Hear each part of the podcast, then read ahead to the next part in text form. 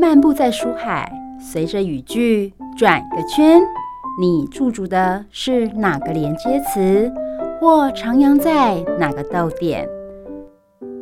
就让幸福小书签陪你寻味在人生智慧的每个段落。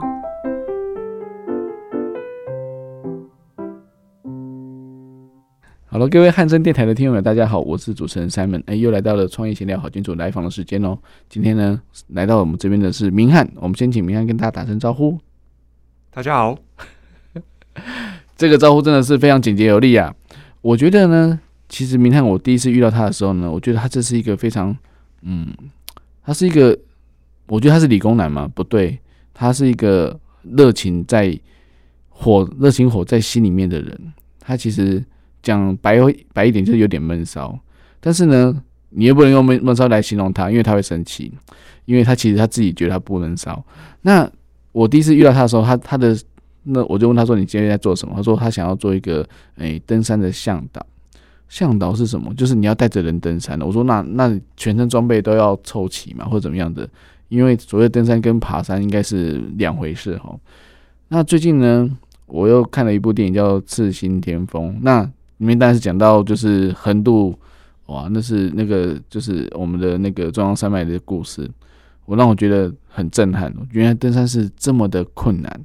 好，那我们今天请明翰来讲一下，就是说你之前在从事这样的工作，在这个运动的时候，你有没有遇到什么样的困难，或者是有遇到什么样的呃类似山难或是一些急难的问题呢？困难。都过去了，感觉就没那么困难。当然啦、啊，但但是重重点就是你要让听众朋友知道说，如果没有准备好，或者说没有呃规划周全的时候，但是难免都有意外嘛。那你你你有几次就是有山难的经验可以跟大家分享一下吗？嗯，我经历过两次比较严重的山难。嗯哼，嗯，第一次。大概在二零一五还一六年那时候，嗯，就有一次爬山的过程中，突然有一颗大概跟我人差不多大的石头松动，嗯，就离我还蛮近的，这样，嗯，朝我身上这样压过来。哇塞，嗯嗯，结果那时候只你一个人，还是一个一个团团队？那时候我算一个人，但是有一个山友跟我同行，所以他在、嗯、他走在我的后面，有提醒我，嗯，嗯哼。对，还好有他的提醒，真的，所以你就稍微退了一点，还是他在你前面？那个时候在你前面吗？那颗石头在我背后朝我身上压过了，压、哦、下来。所以山友提醒你是要你避开这个这颗落石松动的落石。对啊，就我就往旁边闪，哦，就往旁边闪的过程中，因为手下意识的就会伸出去，对。就我的手被石头插过去就，就就破了一个洞。哇，那不是喷血了吗？对啊，就血如泉涌。原来这自己是热血男孩嘛？不是，这不是开玩笑的时候。然后呢，怎么办？就那颗石头就落地的时候，有压到我的裤子。嗯哼，但还好没有压到我的脚。哇，就只有压到裤子。是是是，然后压到脚，大概就。现在就没有脚这样，哇，真的很大颗，那个我，那可能有有一吨重吧，两吨重的的体积，不知道哎，没有去算过，因为跟你一样大的，对，跟我跟我人差不多大，对呀、啊，那是它不是只有，绝对不是长方形，一定是圆形的嘛，对，哦，所以那时候有侥幸的，就是哎，因祸得福嘛，因祸得福，这算是我第一次跟死亡这么接近。所以，所以这是，但是这也没办法，因为这不是你能控制的部分啊，对不对？那石头松动，可能是之前下雨嘛，或者说，呃，就是因为因为地震啊或怎么样的，造成这样子的一个土壤松动的状况。但是，因为也就是说，其实登山就是要结伴啊，大家互相照应会比较好。那那时候你的手受伤怎么处理呢？后来就进医院动手术啊。啊，动手术，因为骨头啊、韧带啊都有一些伤，后来就想办法把它接起来。嗯、哇，所以那时候是有是有有骨头有断的吗？还是有骨折的状况？有啊，都有。嗯哼哼哼，有骨折。哦，所以当下就是就因为出意外就直接后送回下山就对了。对那一天那一次，嗯，哇，那那你你这样子有还有韧带受伤，那你有做复健的一个过程吗？嗯，那时候没有很认真做复健，真的、哦、就以我现在回去看，所以有有留下一些伤后遗症之类的哦，是我现在还要持续努力的。嗯哼哼，这个后遗症造成你什么样的一个不方便呢？嗯，比如说我当时受伤的右手，嗯，虽然说还能用，嗯，但是因为我大拇指的这个肌肉少了一块，哦，所以力量就会受到限制。哦，另外是我的这个大拇指的角度，嗯，也跟正常的不太一样。哦，所以功能其实是有稍微受限。嗯哼哼，但是不会直接影响生活，因为。人的适应力很强，慢慢就会习惯。对，就会自己找出路啦。嗯、所以，哦，那这样跟握笔有关吧？你要写字，应该都会受到一些影响。哦，因为我刚好伤到右手，嗯，但是我是左撇子，所以我是左手握笔。那也太巧了吧？对 对，哦，那很难得，就是你遇到大石头过来的时候，你不是用你的惯用手去挡它，你是用右手去挡它，为什么？你有这样想过吗？呃。因为顺势而为，就是那时候右手比较近，比较接近那个石头哦，所以很下意识就就推出去，推出去。那因为左手在比较远的远的这一这一段这一侧，所以就没有离石头那么近，就没事。我也是双掌齐出，没有开玩笑。所以，所以其实，在那个当下，其实我我我记得有这样的说法啦，就是非惯用手承受的。就是力量比较大，因为他可能要背东西啊或者什么的。通常，然后就会想说，为什么会为什么有这样的想的理论的原因，是因为你的惯用手要做更细腻的事情。例如说，你要写写字、划手机，那左手就是背背包。如果以我 Simon 是惯用手是右手的话，因为右手可以做很多细腻，可以拿钥匙开门或怎么样的，那左手只要负重就可以了。所以左左边的负重能力一定比，所以非惯用手一定负重能力比惯用手还要高一点点，所以我想说，诶、欸，会不会是因为大石头你想要把它推开或怎样？你用你的比较承受力比较大的那只手去推，或者怎么样的？我我我猜啦，那时候是不是有这个下意识的状况？但是也不无论如何，至少你现在看起来是功能算是正常的。啊、对、啊，太好。对，因为你现在我知道发现你也蛮喜欢就是骑脚踏车的啦，或者是呃非常其实套句现在常流行的一句话就是。个人 ESG 推动的非常的贯彻那种感觉，对，就是说，哎、自己背包里面有有瓶装的水啊，自己带水瓶啊，自己动什么，然后都是骑脚踏车，然后怎么样，其实就非常的节能简单这种概念哦。但是我觉得说，其实这是一个一个人接触大自然之后的一个心境的转换。这个可能在，呃，如果说你在爬山、登山，你就会爱山，你会爱上这个自然，你就不想去破坏它。那那你个人的亲身力的亲力亲为，就是希望让别人也可以影响到别人，说你看我这样都可以好好的，那你们也可以就是跟我一起骑脚踏车啦，或是呃就是多一点舒适啊，或等等的。你有尝试去影响别人吗？还是说哎，我先把自己做好就好？呃，还没有尝试影响别人，嗯，因为我觉得我自己都还没有做的很好，先把自己做好。你不要这样讲，实在太客气了。但是我我觉得说，其实在，在在刚刚讲的，就是说在。山上虽然发生了意外，但是你复健完之后康复之后，你为什么还想要再去爬山呢？有这样的驱动，就是哎、欸，还想还是想去山上回到大自然的那种感觉，或是登山的那种感觉。因为你说你有两次山难嘛，那第二次是在什么时候？第二次山难在二零一七年的五月。嗯嗯，对吧？这一次就是我人生中最严重的一次。哎呦，怎么说？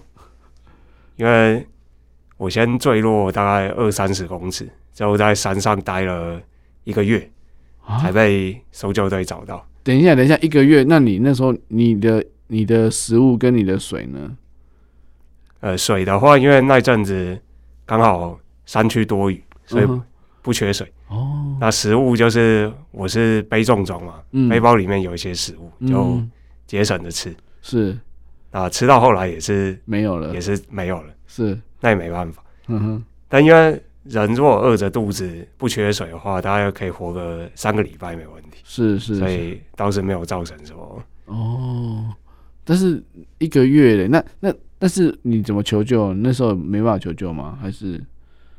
哦，那时候因为我在我出事的地方是在密林里，嗯，那我身上只有二 G 手机哦，所以如果没有电信讯号，就没办法对外联络。嗯哼，那到最后人家怎么找到你的？到最后是我往冷线上面哦，对，上到冷线以后再找到，哎、欸，刚好一个有收讯的点哦，然后才跟消防单位联络上。哦，那他们已经在找你了吗？我说，我说，原来就是这段时间有啊，他们一直有在找，像直升机的空中勘察等等，嗯、一直有在努力。是是是，因为我记得好像登山要有一些登记，对不对？嗯，啊，你要你要把你的计划 plan 跟他讲嘛。那如果你没有按时间下来的话，他们就会去找了。好像有这个机制吧？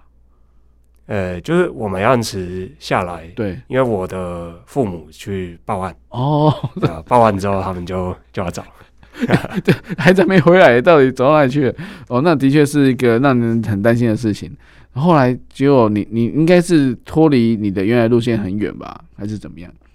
就是你要找到那个棱棱线，就是人家讲的，就是就是比较比较开拓的地方，这样子。嗯，其实没有脱离很远啊。嗯，因为我坠落以后就把我左脚摔断了，那因为摔断以后，我的移动范围其实就局限在不会很大的一个范围，所以离我原本预计的登山路线没有偏移很多。嗯哼，哇。你是怎么滑下去的？是也是地面的问题，就是松动，然后踩空，还是怎么样？就是失足吧，失足。这个详细原因我已经记不得了。但是你下去，哎、欸，腿腿断掉，这是很严重的事情。那你是当场就就先昏过去了吗？还是说意识都是很清醒的？哦，我坠落以后昏迷了一天，嗯哼，大概二十四小时，嗯，才醒过来，嗯哼然后现在脚应该是剧痛吧？左脚应该是很痛，应该没办法站立，对不对？没办法用力站着。对啊，没办法。嗯哼，因为那时候坠落二三十公尺以后，也不止脚啊，这从、嗯、头到脚可能都是伤。对，这边伤那边伤的，所以是全身都在痛。哇，天哪！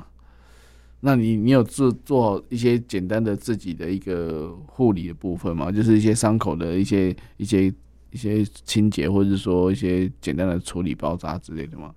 嗯，我当下就先检伤，嗯，先检查我全身对伤势的状况。嗯哼，那运气很好，就是没有什么开放性的伤口，所以 千万不要。对，所以这个感染的风险就小很多。对，不然我觉得我应该撑撑不过来。对对对 对对，因为开放性，嗯、呃，我刚刚讲到一个画面很可怕，就是什么开放性骨折之类的。但是减伤完之后，就是先做一些就是基本的消毒啊，或者什么，因为尽量不要让它发炎嘛，或者怎么样的。所以其实你的你你说你背重装备，其实那些就是医护的一些药材药这些都有吗？有啊，我背包里面是有医药盒的。嗯哼哼哼哼。所以其实也是，诶、欸，在万全的准备之下，然后让你保住这条命。呃，可以这么说。是，所以其实也要有一些基本的一个求生，就是对外联系的一个一个知识尝试，就是说你要怎么去对外求救。二 G 手机真的。嗯，没有办法说像现在人家说，你就算没有讯号，你可以打一一二，现在可以吗？二 G 手机可以这样做吗？还是现在都是三 G 手机就没有这个问题了？呃，现在已经没有二 G 手机。其实现在对外通联的科技已经进步很多，嗯，有很多更好的工具哦，GPS 啊，比如说后来有卫星电话，现在还有什么嗯，InReach 啊等等，嗯嗯嗯嗯，都是直接跟卫星连线，嗯哼，就要跟外界通联，其实。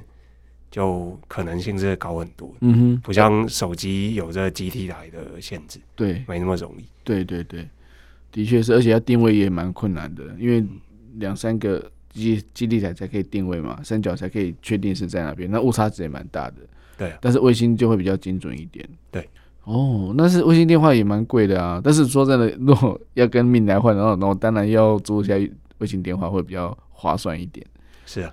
所以，所以，所以，其实现在因为科技的进步，所以其实，在登山来说，相对安全的的条件就比较多一点。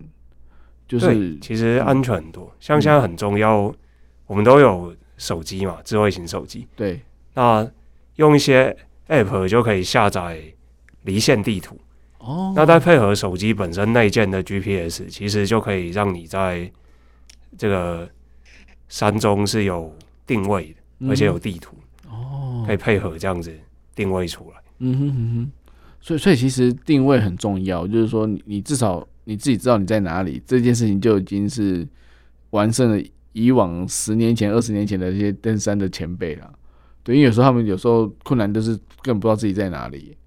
对对，对啊，定位可以说是最重要的。对，因为我跟那个消防通联的时候，他们一个最大的要求就是一直问我定位、定位、定位，你到底在哪里？嗯对啊，因为他如果一趟出来，他找不到你，其实对他来讲也是蛮伤的一件事情啊。因为直升机啊或什么的。还有人力、物力等等，对啊，当然能搜救就分成搜跟救。嗯，那其实你如果有定位的话，收的这个部分就已经解决了。对对，那接下来就只要专注在救就可以。那就先看你的状态嘛，就像你刚刚你自己减伤之后，哦，你你现在已经没办法走了，或怎么样，他当然就会知道要怎么去去怎么去拯救救你，那你要带什么样的的东西跟什么能力过来这样子。所以有时候电视也会播啊，就是有人掉到山里面去，然后就喊说：“你现在还好吗？你可以走路吗？或怎么样的？”其实就是在做一些判断，然后要用什么样的设备下去，然后到底是要长板的一个一个一个担架或怎么样的，那要有没有能力要下去把你拉上来之类。其实这些都是蛮辛苦的，但但是我觉得那些警义消的一些兄弟们，真的我们要要给他们一个很大大的一个鼓掌跟一个在。世上最大的一个敬意哦，因为他们有些是无偿的哦，那那他们也是为了要拯救一个人，所以他们也是花了很多自己的时间，甚至就是收山啊或怎样的。但是我我觉得其实这些都是，我觉得也是让大家觉得说，哎，人命是很重要的。那当然在安全的范围之内，你要登从事登山活动的话，其实你只要准备好，就不会有意外发生了。那我再问一下明翰，就是说，那现在你你之前是说你想要做这样子一个向导，或者说有想要带团啊，或者说可以带一些朋友自己去实际的去参与这个活动。那现在你有到现在你有没有从从事真的有几次有带着朋友上去走过呢？嗯，我在去年大概就带过五六次吧。嗯哼，有这个经验是。那也在这个带团过程中发现自己还有很多需要学习的。嗯。例如怎么说呢？比如说，我今年就有计划有一些相关的证照啊什么的。嗯、那在准备这些证照过程中，就有很多的训练啊、课程学习是我需要去努力的。哦，有哪些证照跟登山有关呢？嗯，像体育署现在有山域向导的证照。哦，嗯，那还有很多急救的。相关证照，嗯哼哼，这就蛮多家的，嗯哼，啊，这些都是我未来要去准备的。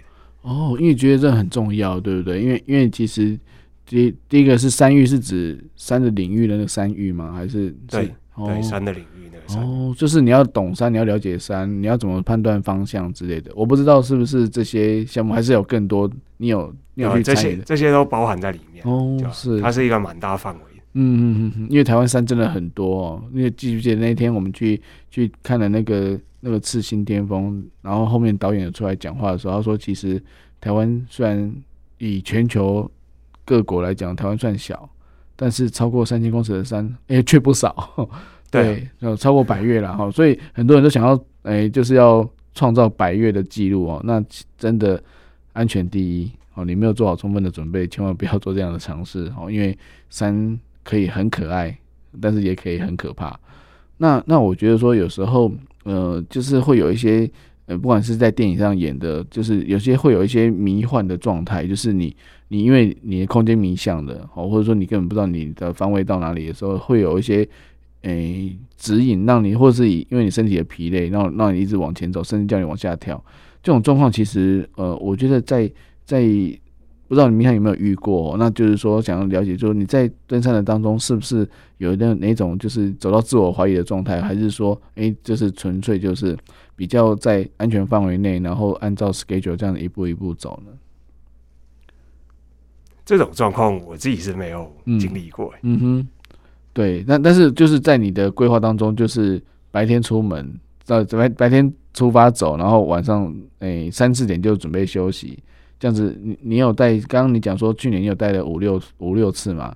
都是一天的，还是有三天的，还是有五天的？是有时间的长短吗？还是都是一样的？嗯、有一两天的，也有也有三四天的，都有。哦，那长的还没有。那晚晚上是会在哪边休息？是搭，也就是搭帐篷的，还是说有住在一个一个地方这样子？嗯，有商务的话会住在商务。嗯，那如果没有商务的话，就会在营地搭帐篷。哦，都有看不同的路线。哎、欸，这样蛮刺激的，对不对？但是但是大家都可以接受吗？就是嗯、呃，还是说因为走得很累了，你就算 搭帐篷都可以睡得着这样子？哎、欸，因为在参加这个队伍之前，嗯，他们就会了解行程哦，那就会知道哦，晚上是要睡帐篷的。那状况大概是几个人睡一个帐篷这样？嗯嗯嗯，他们一定要接受这些。条件对啊，条件才会来参加这个队。嗯哼，哎、欸，但是通常要几个人才会成型呢？呃，不一定哎、欸。嗯，像举例来说，像很热门的登玉山好了。哦，玉山啊，国家公园的限制就是一队最多就十二个人。哦，对，最多十二个人，不能再多了，就对了。对啊，如果你要再多就，就就要拆开，都要、嗯、就要分成另外一个队伍。哦，那有的不像。玉山国家公园这种这么严格限制的话，嗯，比如说界茂斯嘉明湖，嗯，嘉明湖这种路线，嗯，你就看你要组二三十个人去，甚至更多人都没有问题。哦，所以这样其实因为人数的原因，是因为到时候营地不够，还是说空间比较窄，没有办法集体休息，还是什么样的的因素考量呢？对啊，也会受到营地限制。但是像建茂市嘉明湖线，那人多的时候，嗯，一天可能会塞可能四五百人都 都有过。这是共享盛举的概念吗？就是因为我知道意思是说，不止你这一团，还有别团嘛。对。那那天可能大家都天气好，大家刚好都一起约好，好像约好一样一起上山。那其实是很热闹的感觉，是吗？是啊。哦，那个感感觉到变成全民运动的感觉。那。那其实这样相对是应该是安全的啦，因为毕竟大家都可以这样走，应该就是嗯，没有什么特殊的危险性嘛。还是说可能个身个人的自身条件要还是要准备好，才会减少一些意外的产生。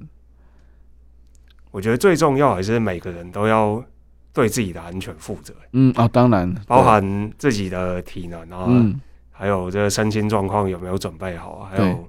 装备啊，还有登山的相关这些常识啊，嗯哼，还有来到这这个地方所需要的知识啊，包含地形啊、气候啊等等的，嗯哼，我觉得在出发前都要有最基本的了解哦，因为多一分了解就是对自己安全的多一分保障。哎、欸，真的，这个很重要，果然是教练的口吻哦，多一份准备就 多一份保障。那我想问一下，就是装备至少又有哪些？可以先跟大家稍微说明一下吗？呃，装备至少你的适合这个路线的鞋子，嗯，嗯还有适合的背包，嗯哼，身上的保暖衣物，嗯，雨衣，还有基本的饮水啊、粮食啊等等，我觉得这些算最基本吧。嗯，那如果会到傍晚以后的这个行程，甚至要过夜行程，头灯也是必须的。嗯嗯嗯嗯，哦，那帐篷的部分是帐篷蛮大的、蛮重的，是一个人。背还是固定一个人背，还是轮流背呢？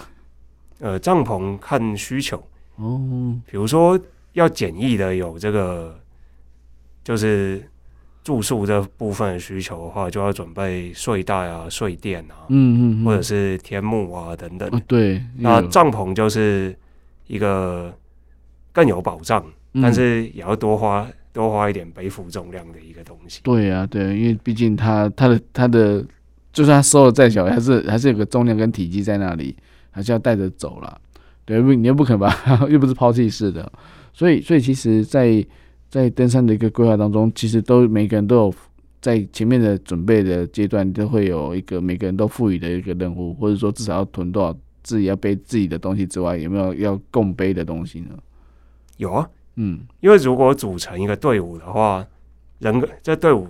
人跟人之间就是互相都会协助嘛，嗯，所以装备其实也是有分配的，是，比如说一套锅具啊，可能大家一起煮饭一起吃，那就会可能是你背这个套锅啊，嗯，那我就负责背帐篷的营柱啊，那我就负责背帐篷的内帐啊，我就负责背帐篷的外帐，就可以拆开很多人分摊这个重量。嗯嗯嗯嗯，因为毕竟是一个队伍。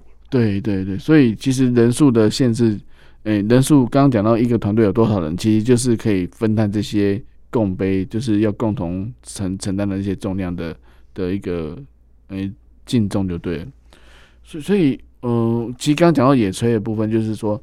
嗯、到底是能吃就好，还是说要煮的多美味？有没有一个就是，还是大家想要吃什么自己带自己的？还是有有没有依照就是补充蛋白质跟增加体力跟热量的基本要求？是不是有有特别挑过呢？那些食物？嗯，其实我以嗯，其实现在分工已经蛮蛮明确，蛮明确的。就比如说有。专门负责背的，嗯哼，也有专门负责煮的煮的，嗯哼，那也有专门负责营地建设的，哦，那这些工作也可能都是同一个团队负责的，嗯，或者是他们也可能分工分工来做，哦，所以比如说你要吃什么东西，嗯，那可能事先你配合的这个协作团队，他们就已经规划好。嗯，要吃什么东西哦？但如果是我们自己组的队伍，没有没有去麻烦这些人的话，嗯、也可能是自己规划的。哦，比如说我这一餐要吃三菜一汤啊，嗯、那是要煮饭啊，还是要蒸包子啊，还是要煮稀饭啊？等等。对对，对。那或者是也有一种模式是个人负责个人，哦，就我只负责我自己吃的。嗯，对啊。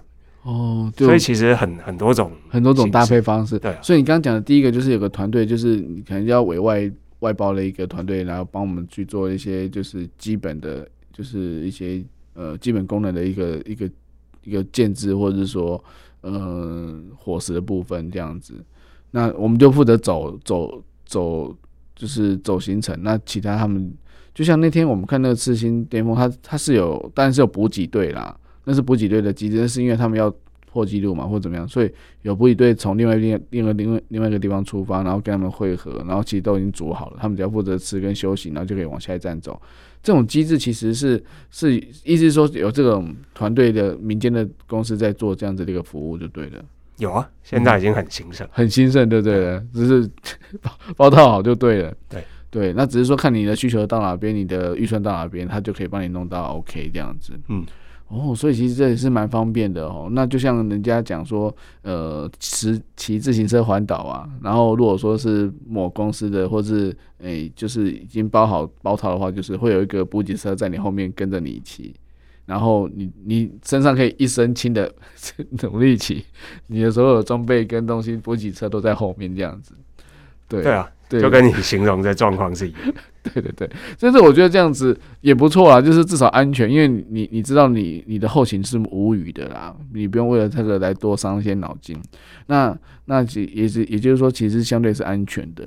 那所以我觉得说，在今年你有没有诶、欸、对登山有什么样的规划呢？或者说你自己目前已经登了诶、欸、几座就是百越的山呢？没有、欸。今年登山部分没有什么规划哦，所以所以之前有有有爬过几次山了吗？就是那那五六趟都是同一座，还是说有不同的？呃，都不同的哦，真的啊？有哪些地方？比如说有玉山啊，嗯、有雪山啊，嗯、有界茂斯江明湖啊，嗯有去绵岳县践行的哦，那都是有时候是两天或三天的部分这样子。对啊，因为有时候会旅游跟爬山是复合的。哦，嗯，先旅游再爬山，或者是爬山下山之后也可能在旅游。在旅游，对啊，哇，真的很开心。我觉得说，嗯，看到明翰这样子，就是非常的自主的一个就是行程啊，或者是说自己生活过得非常的就是惬意，有没有？我觉得说，其实在，在呃规划自己人生的一个的事情上面来讲话，我觉得明翰是一个很细腻的一个人，他都会把自己的生活规划得很好。那感觉上也不需要，就是诶、对大家有讲到什么样的一个的要求，或是怎么样的，那自己就可以弄得很好。那我也想说，就是如果说有机会的话，我们可以跟明探来好好的来讨教一下，就如果说爬山要怎么爬，或者是说要准备什么东西啊，或者是要提早做准备啊，要怎么样去做个人的一个体能的体适能的锻炼啊。我觉得这些都是必要的。那如果说你你都有这些基本的条件都满足了之后，你不管是要爬山也好，或是要跑跑马拉松也好，或怎么样的话，其实这些准备都是都是让你后面减少受伤的一个一个状态啦。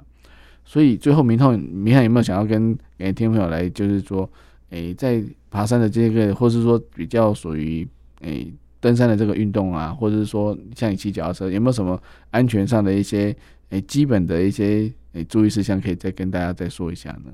呃，每次我们队伍出发之前都会开行前会议，嗯，对。那行前会议的时候，我就会了解各位队员的这个平常。锻炼的这个状况，还有他们现在体能的水准大概是怎么样？如果像三门都没在运动怎么办？